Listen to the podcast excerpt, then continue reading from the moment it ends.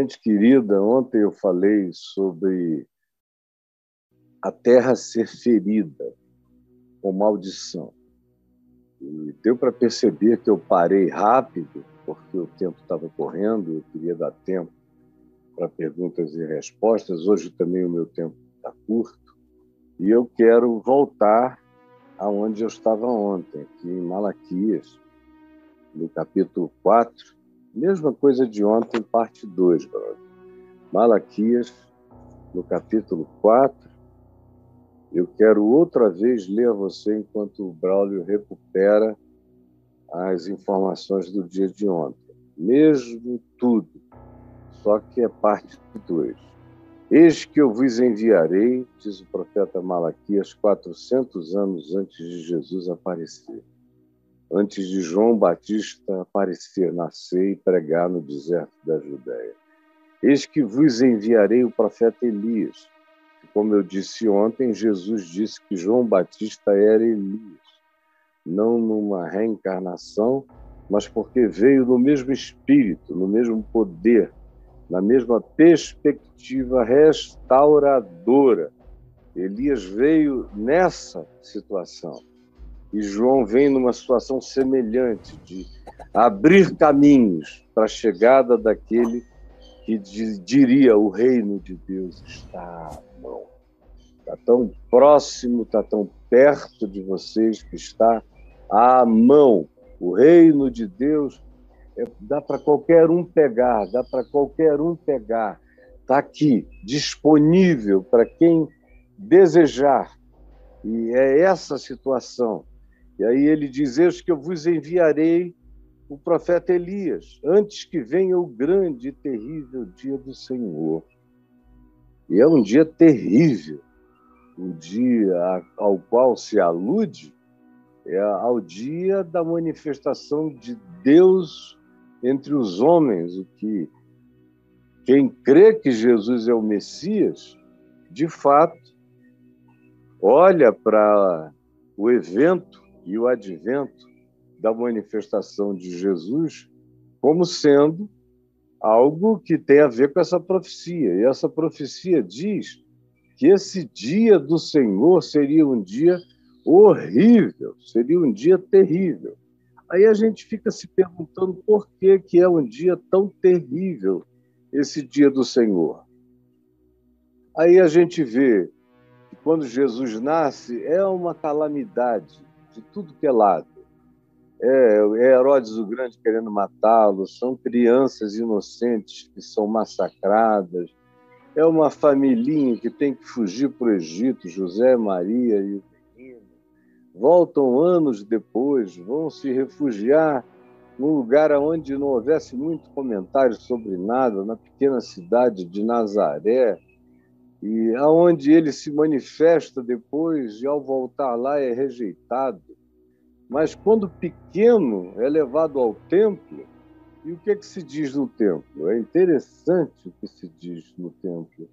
Um homem chamado Simeão, que era uma espécie de profeta, ele olha para Jesus e ele diz: Senhor, agora despede em paz o teu servo, porque os meus olhos já viram a tua salvação.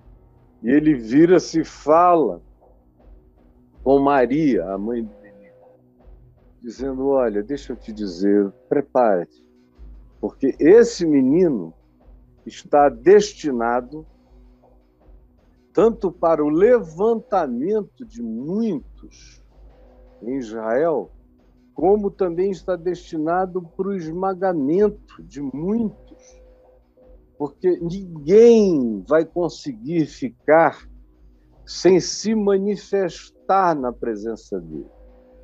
Ele vai, pela sua própria realidade e presença, exorcizar as manifestações demoníacas dos corações humanos tanto quanto ele vai revelar a bondade, a sinceridade de muitos seres humanos que ninguém imaginaria que, olhando-se para dentro do coração, seriam pessoas em relação aos quais Deus se agradaria muito mais. É por isso que os religiosos são esmagados pela palavra de Jesus. Ai de vós, hipócritas! E o que todo mundo pensava que eram os reis do exemplo, Jesus mostra como os pais da hipocrisia.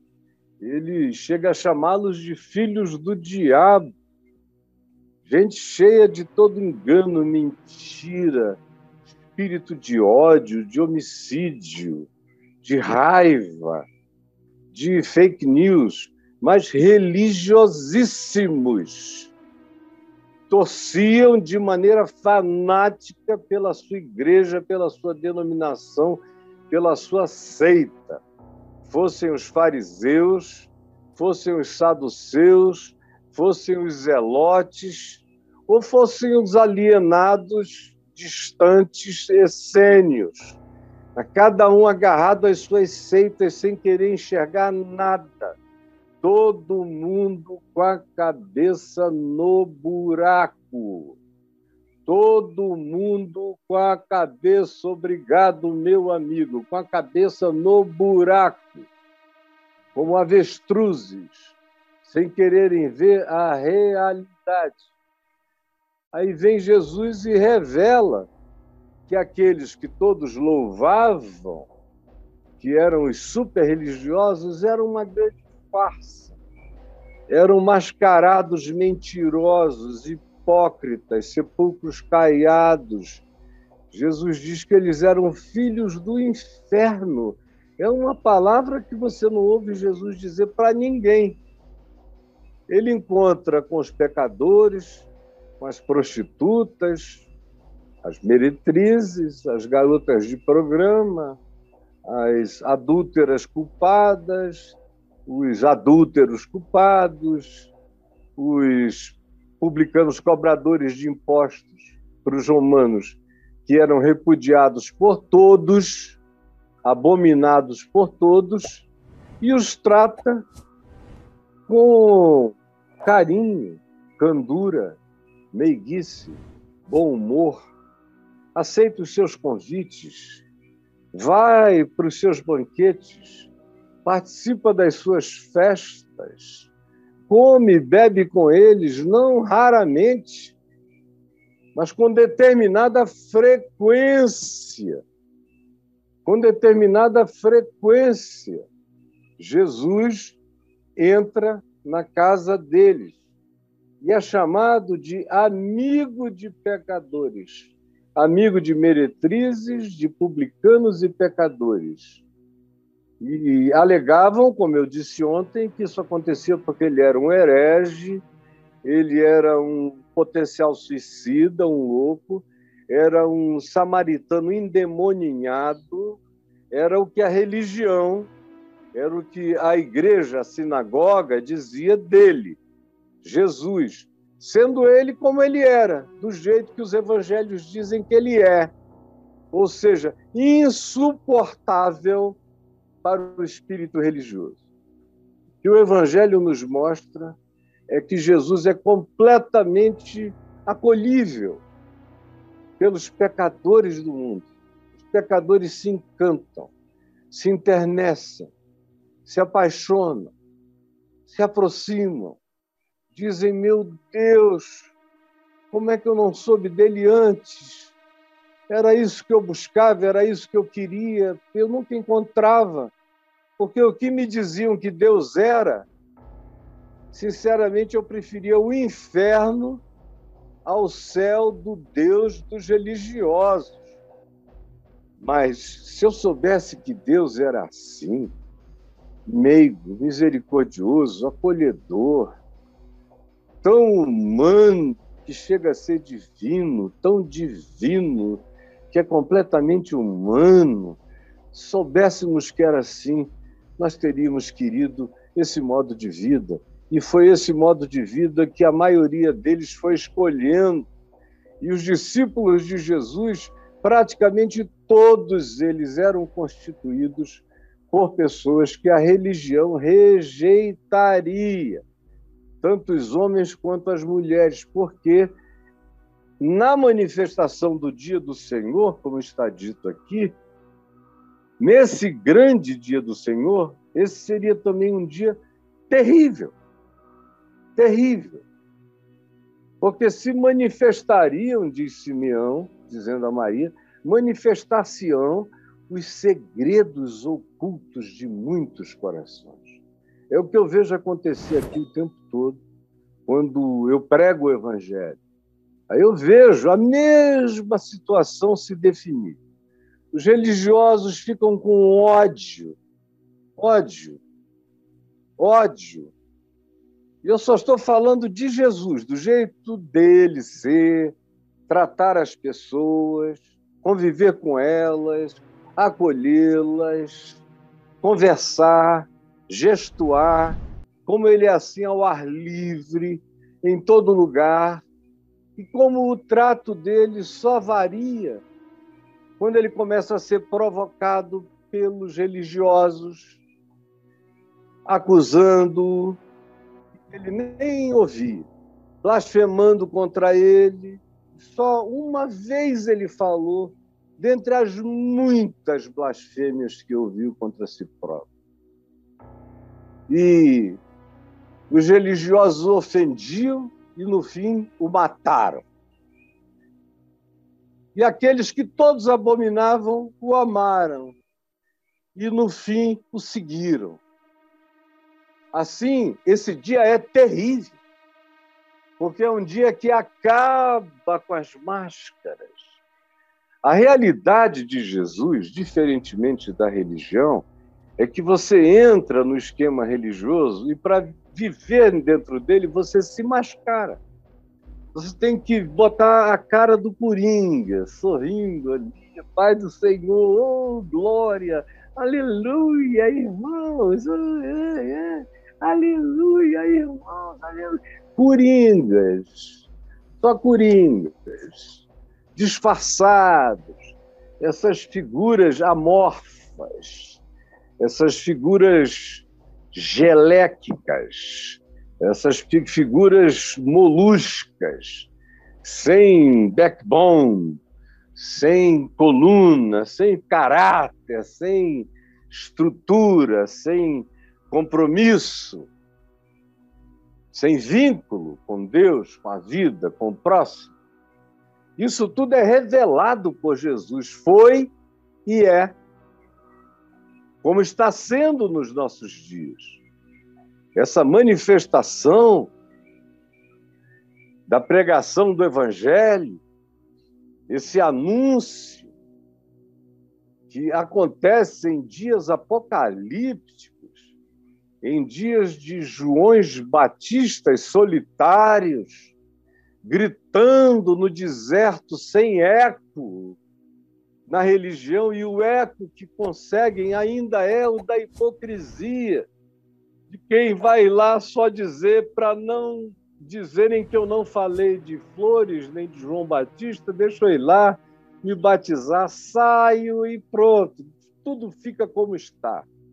Não muda, é eu venho falando na síndrome de Gabriela há uns 45 anos, mais ou menos, desde que eu vi a novela em Portugal, em 77, que eu venho falando na síndrome de Gabriela. Hoje em dia tem muita gente usando essa expressão, que eu fiquei até com vergonha de usar, embora eu saiba que eu fui provavelmente a primeira pessoa a cunhá-la essa síndrome de Gabriela que diz: Eu nasci assim, vou viver assim, vou morrer assim, sempre Gabriela. E é o que acontece com os religiosos que se fanatizam. Eles podem até fazer de conta, de vez em quando, algumas coisas, dependendo de com quem conversam, mas eles estão definidos na imutabilidade. Na imutabilidade, não mudam e continua tudo igual. E odeiam os que se transformam, os que se convertem, os que querem melhorar, os que erraram e disseram: não, eu não vou mais repetir isso, eu vou seguir um outro caminho. Eles congelam as pessoas no espaço-tempo, como se elas fossem imutáveis, como se não pudesse haver conversão, milagre, regeneração, transformação. Por isso eles odeiam tanto Jesus e o Evangelho. Por isso também me odeiam tanto, porque eu nasci de uma conversão, num pai miraculosamente convertido, e eu também. E a minha vida toda foi chamar pessoas ao arrependimento. Milhões ouviram e vieram sabem disso até o dia de hoje. Mas eu carreguei durante muito tempo, apesar dos pudores dos religiosos, e depois que eu mesmo retirei o tapume dos pudores, aí eles abriram o coração suas raivas, invejas, sentimentos de antagonismo, ciúmes, ódios, invejas, invenções e eu sou só um representantezinho pequeno dessa mensagem do Evangelho, mas eu tento encarná-la, eu tento vivê-la de todo o meu coração. Isso é chocante. É numa situação de um ente inadministrável pela religião. E a religião adora quem pode administrar e odeia os inadministráveis. Tem muita gente que aparentemente está andando livre da religião, mas é só aparentemente. Se houver um aperto para valer, na mesma hora o pessoal começa a falar fino. Aguentar o tranco é outra história. Está disposto a encarar qualquer negócio sem barganhas a fazer é outra coisa, que é como Jesus nos ensinou. Mas quando o evangelho chega, como chegou a você, chegou à sua casa, ou chegou aos seus amigos, chegou na sua parentela, chegou através de alguém na sua igreja, ele começa a revelar que as pessoas são. Aí você começa a dizer: Meu Deus, eu não pensei que Jesus pudesse provocar coisas tão ruins no coração dos religiosos. Esse é o choque. Ele produz coisas tão boas nos corações dos que todos acusavam de não crerem em nada, de não serem de Deus. O melhor desses é Cláudio. E ele revela o sepulcro caiado, como é tudo pintado só por fora, na religião da hipocrisia dos fariseus, dos saduceus, dos faz de conta. Mas por dentro era putrefação, rapina, tudo que de pior pudesse ser concebido na subjetividade do ser e do coração. Aí é grande e é terrível esse dia do Senhor. Nós estamos vivendo nesse grande e terrível dia do Senhor Jesus. Era assim nos dias de João Batista, com Jesus nascendo, crescendo e manifestando durante a sua vida quem era quem, sem acusar ninguém. As pessoas se revelaram as meretrizes, os publicanos, os pecadores, os abomináveis, fizeram uau, eureka, era o que a gente queria. Meu Deus, que coisa linda! Enquanto os religiosos, ao ouvirem Jesus, diziam: é um perigo, relativiza as nossas instituições, tira a importância do templo, tira o significado imprescindível da função sacerdotal, acaba com os cultos e os sacrifícios como sendo uma necessidade do cotidiano para as pessoas poderem se relacionar com Deus. ensina que qualquer um em qualquer lugar pode viver Deus em espírito, em verdade, em sinceridade. Portanto, ele é uma desconstrução de tudo aquilo do que a gente vive, do que a gente se alimenta e daquilo que nos dá poder, tanto para negociar com os romanos como para controlar o povo e ganharmos o dinheiro e os impostos que nos são pagos também.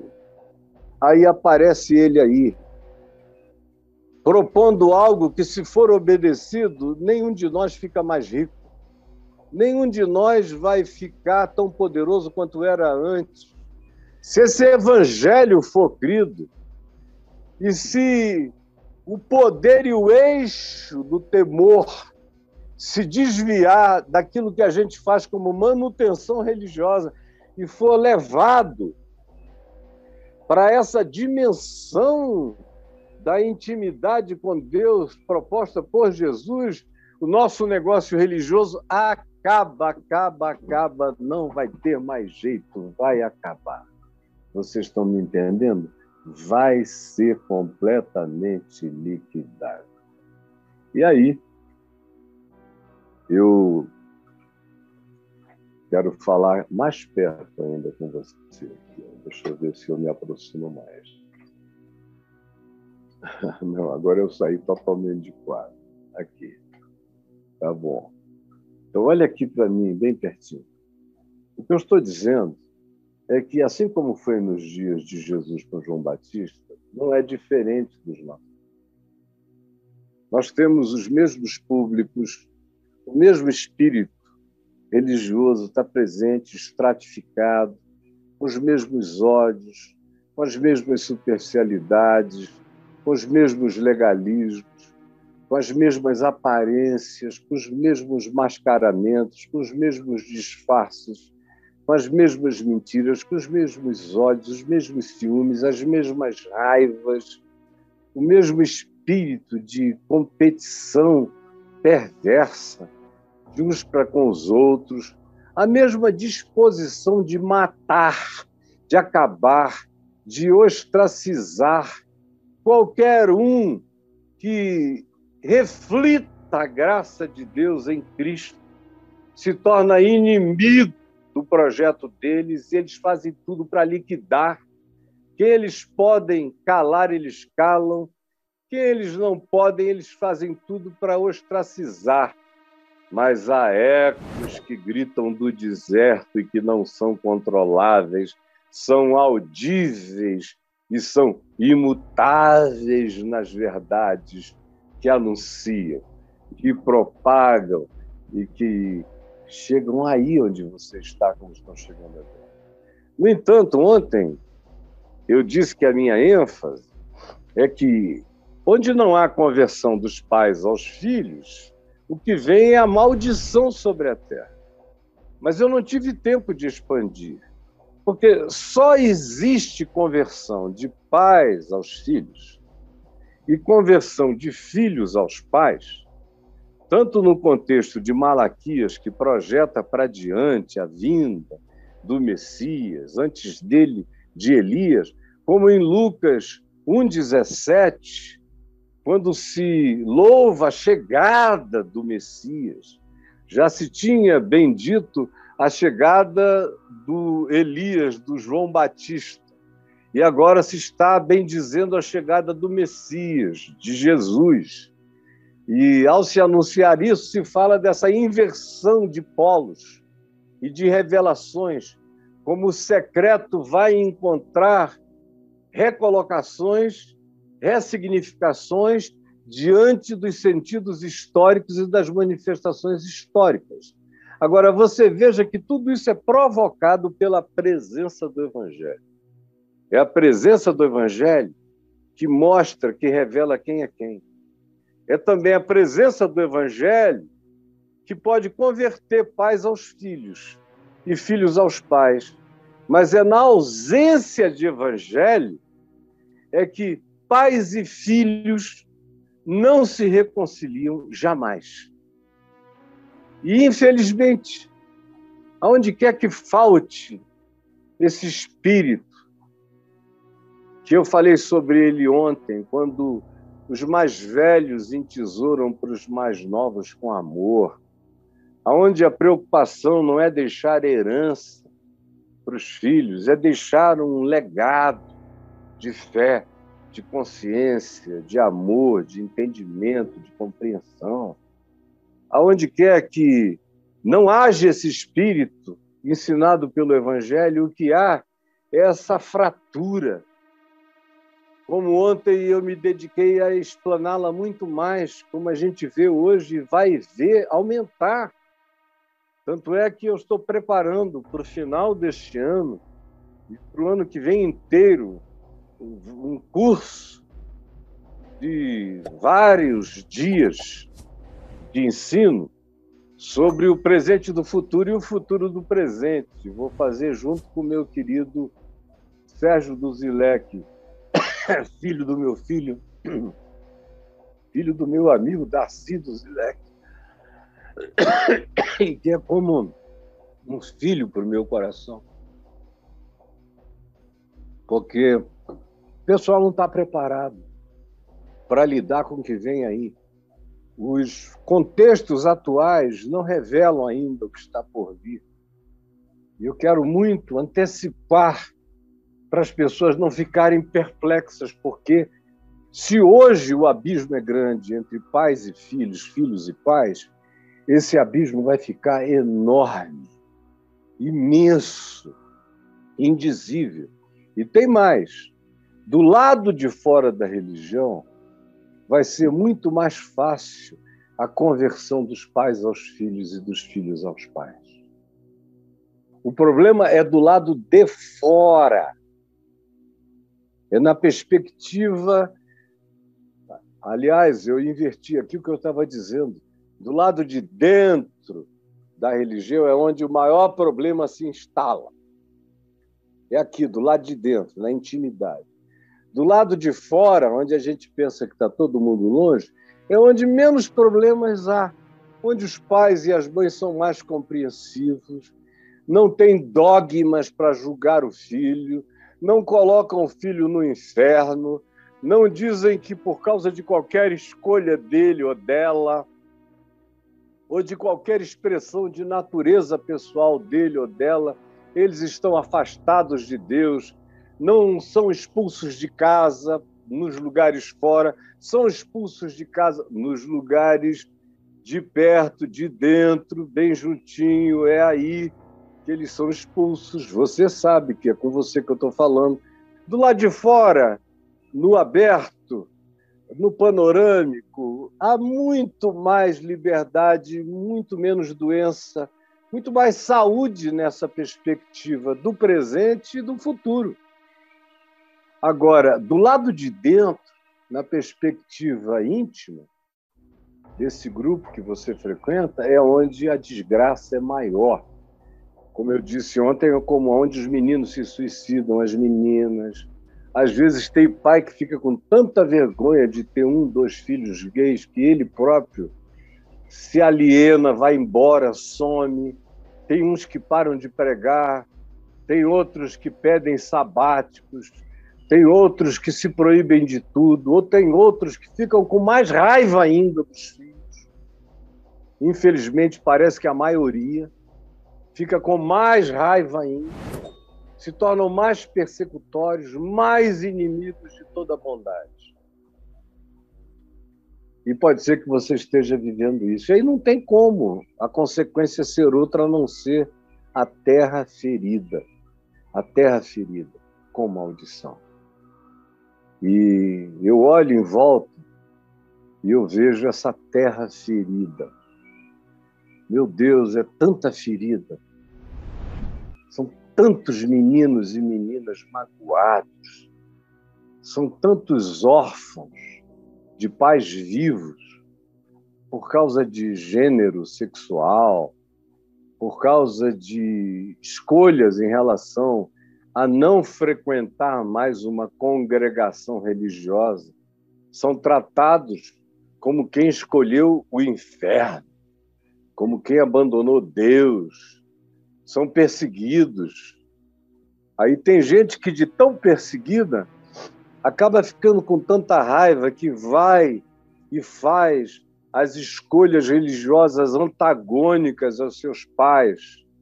Aí vem que os pais odeiam como todo evangélico, quase todo evangélico pentecostal, Braulio, quase todos eles, é, odeiam o espiritismo, o candomblecismo, o umbandismo, qualquer outra manifestação, expressão de religião de origem africana ou afro-ameríndia, odeiam o catolicismo. E eu tenho visto filhos desses crentes que odeiam tudo e todos fazerem escolhas por grupos religiosos que seus pais abominam. Porque já que eles são odiados por quem são, eles dizem, então, eu vou ser odiado até o fim, mas pelo menos eu vou encontrar um lugar onde tem gente que me trata com mais humanidade. Bate no meu ombro e não pergunta se eu namoro um menino ou uma menina. Não querem saber se eu bebo cerveja, se eu tomo uísque, eu só bebo água ou Coca-Cola. Não querem saber. Me tratam como gente. E é isso é tudo que eu estou buscando. Agora, essa igreja essa sinagoga, essa casa de fariseus, saduceus, zelotes e essênios, que a gente chama de igreja entre nós, é o lugar mais ferido de maldição que existe. Procure, procure filhos felizes. Procure meninas contentes. Ou elas e eles se fanatizam perdem a sensibilidade, se corrompem nas suas mentes para ficarem iguais ao comércio do bazar religioso, ou se mantiverem a integridade intelectual, mental, espiritual, psíquica, serão abandonados, enxotados e desprezados. Portanto, num lugar onde, para ficar, você tem que ser outra pessoa, tem que fingir tem que desenvolver uma persona, já é um lugar de doença. E é um lugar de doença, porque ou você vira quem você não é, ou você é rasgado e lacerado em razão de quem você é, e sai machucado e ferido. E não há possibilidade de que um país seja um país próspero com esse tipo de antagonismo estabelecido pelas pautas da religião. Você está me ouvindo? Não é possível que um país seja próspero assim, a menos que você considere prosperidade só aquela economia americana. E se está se tornando um país miserável de mente, de alma, de coração, um país podre de ódio, um país de antagonismos, um país de inimigos, um país bilateral nas suas inimizades constituídas dentro do próprio povo. Para mim, isso está longe de ser prosperidade. Prosperidade é igualdade, prosperidade é menos injustiça, prosperidade é modo de vida calmo, tranquilo e manso Prosperidade é reconciliação de pais com filhos, de filhos com os pais. Prosperidade é uma sociedade não persecutória, antes inclusiva e acolhedora, misericordiosa, cheia de compaixão. Isso é ser próspero, isso é ser humano, isso é bonito. Essa é a verdadeira riqueza. É isso que se transfere de pai para filho, melhorando as gerações adiante. Como diz Isaías 58, os teus filhos erguirão as ruínas de antigas gerações. Essa é a prosperidade, é quando pais veem os filhos melhorando a eles próprios, os pais, melhorando a si mesmos os filhos e melhorando o passado, criando novas projeções de possibilidades de convívio humano. Mas na sinagoga da igreja, nada disso é possível. Por isso é o lugar onde as pessoas são mais doentes de mente, de alma, de coração, presas aos dogmas da raiva e do ódio, não sabem como proceder nem o que fazer, e a gente só vai vendo as feridas, e as mortes, e os suicídios, e as esquizofrenias, e as bipolaridades, e os toques, e as manias, e os medos. Eu pequei contra o Espírito Santo. Será que eu estou no inferno? Ai, eu, eu não gosto de mulher, eu só consigo me apaixonar por homem. Eu sou do diabo, não é? Ai, meu Jesus! É tanto desespero, é tanta aflição em nome de um Deus que é a cara do inimigo dele, Satanás, e que oprime mais do que o diabo. E a terra vai sendo marcada, rasgada. São sucos de morte, são trilhas rasgadas pelo ódio, pelo espírito de separação que vai separando gerações. Agora, você deve estar perguntando: e o que, é que eu faço? Você tem que se voltar e aprender o Evangelho. É só o Evangelho. E não é um milagre assim. Levante a mão, receba Jesus hoje. Eu não faço mais isso há muitas décadas. Muitas décadas. Porque engana as pessoas, elas pensam que levantaram as mãos e agora elas são de Jesus fizeram assim. Não. Tem que abrir a alma inteira, o coração tem que pulsar do lado de fora. As vísceras têm que vir para fora. Você tem que ser virado do avesso, senão não houve regeneração e conversão no Evangelho. Tem que haver uma mudança de consciência, de princípios, de decisões, de atitudes, de compreensões, de interpretações. Isso só acontece com você dando razão a Jesus todo dia. Você vai absorver o Evangelho. Toque aí o Evangelho de Carreirinha no meu YouTube. É um playlist que pode tocar de Mateus ao Apocalipse para você ficar ouvindo, enchendo a sua mente dos pensamentos de Cristo Jesus, do Evangelho, e botando em prática. Aprendeu, praticou, aprendeu, praticou. Em relação a seu pai, a maioria dos que me ouvem aqui são filhos. A maior parte do meu público é de 18 anos aos 38 anos de idade, 40 anos de idade. A maioria deles ainda são apenas filhos.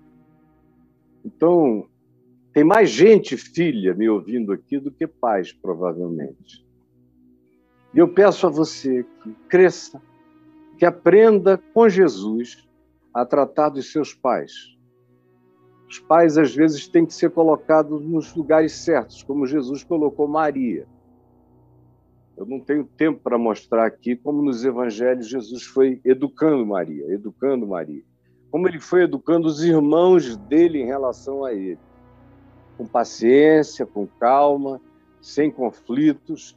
Depois todo mundo creu nele mas ele não teve pressa para fazer nada acontecer. Ele só viveu quem ele era e não negociou quem ele era. Mas ele não, não se dizia, então Jesus, voltando para casa, reuniu a sua mãe e os seus irmãos e pregou o evangelho do reino de Deus para eles. Não. É porque eles já sabiam? Não.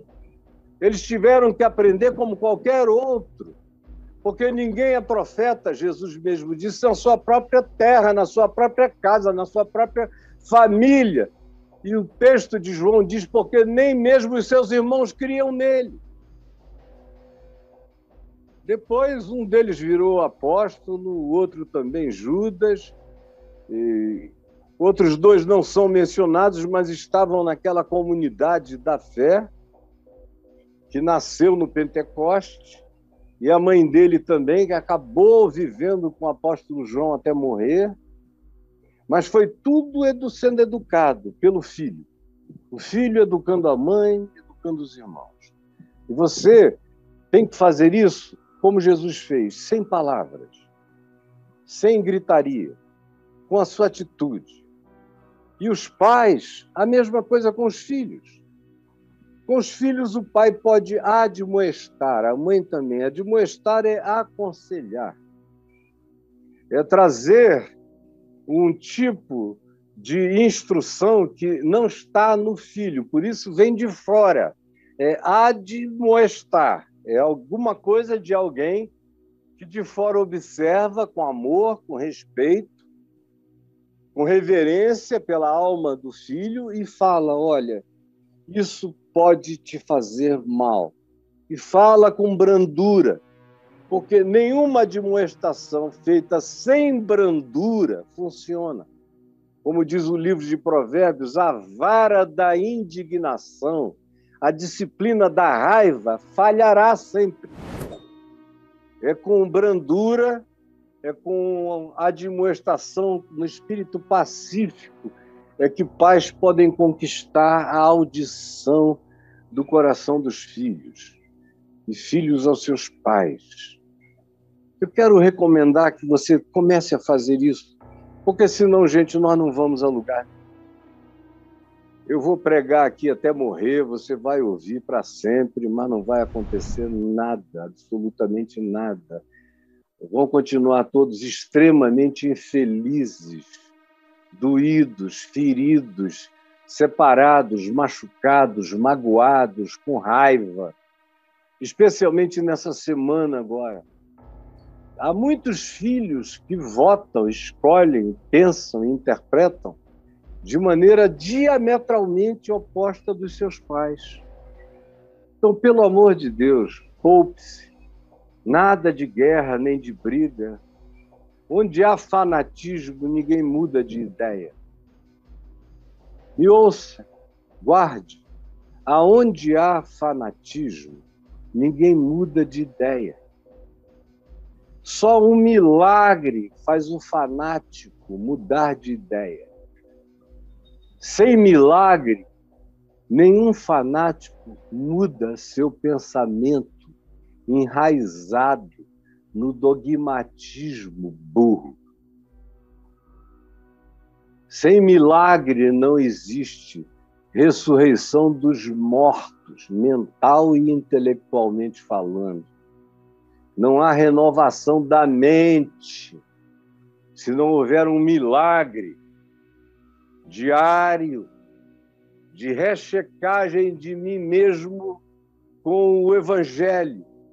É o que me mantém renovado e crescendo, com a mente em estado permanente de reconstrução renovada, de melhoramento contínuo, andando na direção de se tornar uma mente como a de Jesus. É isso e é disso que nós precisamos se nós quisermos começar a ver a terra ser curada em volta de nós, na casa da gente, no casamento da gente, com os filhos da gente, com os pais da gente, na família extensiva da gente, nos, nos lugares de fraternidade que a gente frequente, no trabalho, nos ambientes mais variados.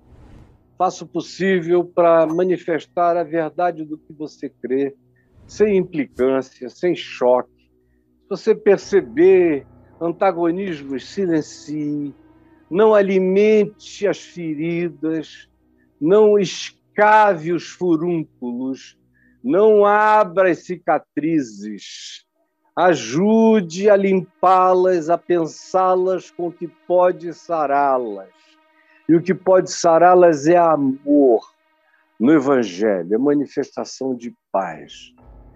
Aí você diz, poxa, será que eu vim hoje aqui, Caio, para ouvir isso? Mas é justamente isso que o mundo inteiro está precisando ouvir. Infelizmente, não está todo mundo aqui.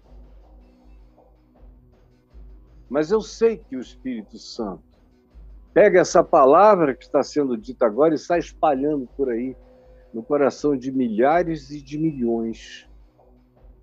E é isso que eu peço que o Espírito Santo faça agora, nesse momento.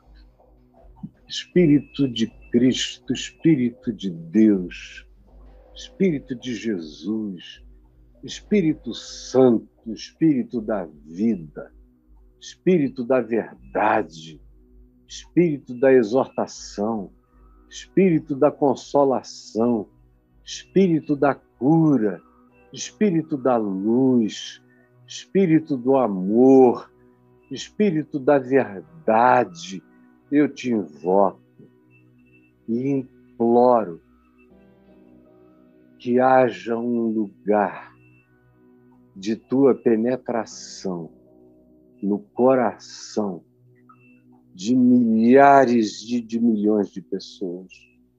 Eu estou aqui sozinho falando, mas eu não estou só, porque tu estás comigo.